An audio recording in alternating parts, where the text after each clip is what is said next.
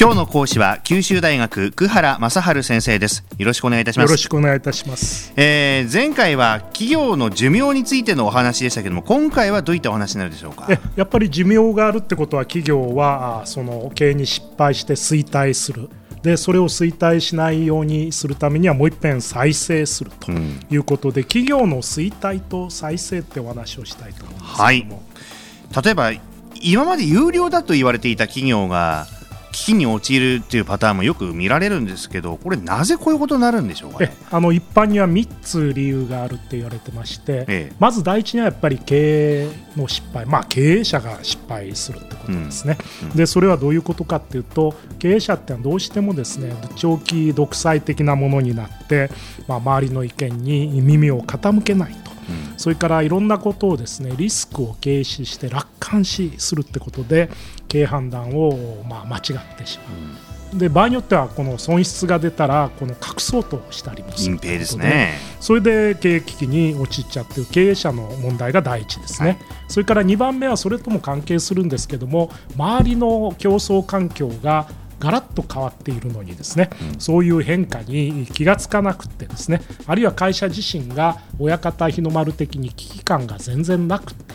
で特にこんなグローバルな時代になってしまうとですね日本なんかはどうしてもテクノロジーばっかり重視して周りは大きくそのテクノロジー自体変わってるのに環境に適応していないと、これが2番目の理由ですね。それから3番目はですねえ会社企業の文化っていうものがですねどうしてもその失敗に関係してきて失敗する企業っていうのはやっぱり伝統的な企業なんですけども例えばさっきの親方日の丸的な文化であるとかですね、それからどうしてもその官僚的で現状を維持してですねあんまり革新を起こさないとこういうところがやっぱり経営が危機に陥っちゃうんですね。最近特にですね日本の企業でえーこういう経営に失敗していく企業があ事例があ増えていると思うんですね。うん。で特にその失敗したけれどもまず再生もお成功したって企業として、日産と JAL が挙げられるんじゃないかとねはいはい。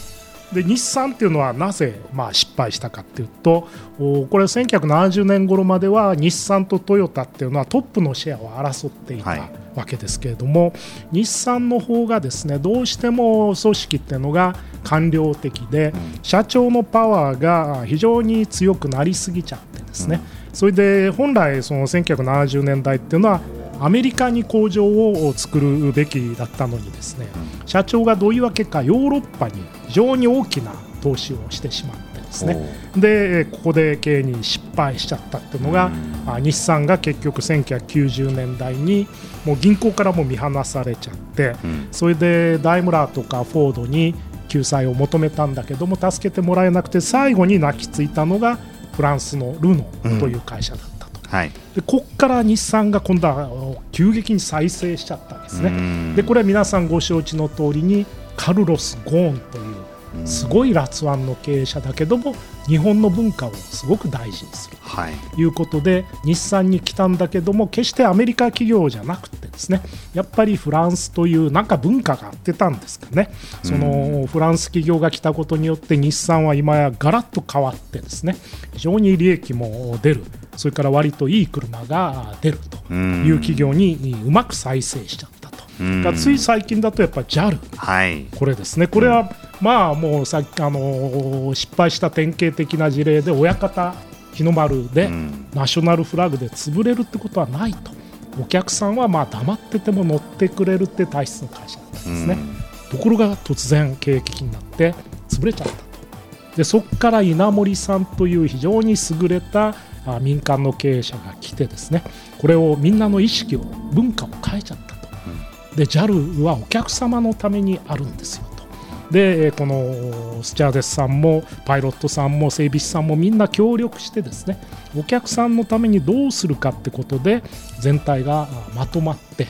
それで今度新しい社長に植木さんという社長に変わったわけですがこの植木さんというのはパイロット。パイロットは飛行機が何かあったら全責任を取るってことでうん。植木さんは会社でももう自分が全責任取るからみんな一緒にやりましょうねということで今非常に JAL が強くなって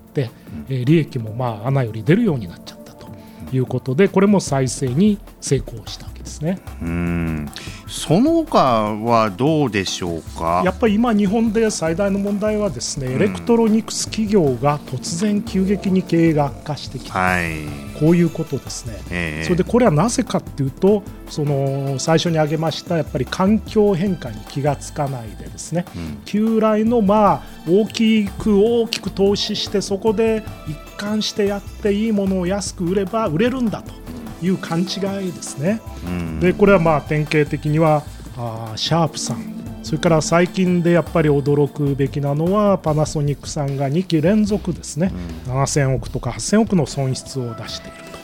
うん、でここでぐっとシェアを増やしたのはサムスンという会社で、これはやっぱり経営者がですね非常に意思決定が早くて周りの環境変化に合うような経営をやっている。ということでこの競争に日本のエレクトロニクスは現状ですね負けていると。ですからこれから再生をどうできるかってことがポイントになってくるわけですね。すね。まあい、いろんな企業の例を挙げてお話しいただきましたけれどもやっぱりそのスピード感もあるでしょうし僕はやっぱりさなんかこの企業の文化っていうんでしょうかね。ここが最終的には大事になってくるのかなって気がしてならないんですけど、ねね、やっぱり日本の大会社っていうのは大きくなりすぎて官僚化しちゃった気がしますね。日本の会社ってやっぱり優れた経営者が出てきてですねもっとスピード感がある経営をやらないとダメだしそういう事例で言えば JAL のそのパイロットが経営をやるなんていうのは実にこれはスピード感があるわけですね。うん。まあ、そういったいろんな事例を見ながらですねちょっと今後の未来の展望をね、していきたいなっていうね状況でございますが、えー、今朝はお話九州大学久原正治先生でした。ありがとうございました。どうもありがとうございました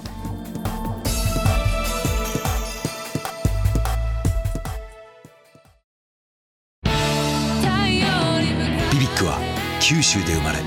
九州の人たちに光を届けています。九州のお客様が光り輝くように。それが QTnet の変わらない思いです。キラキラつながる「QTnet」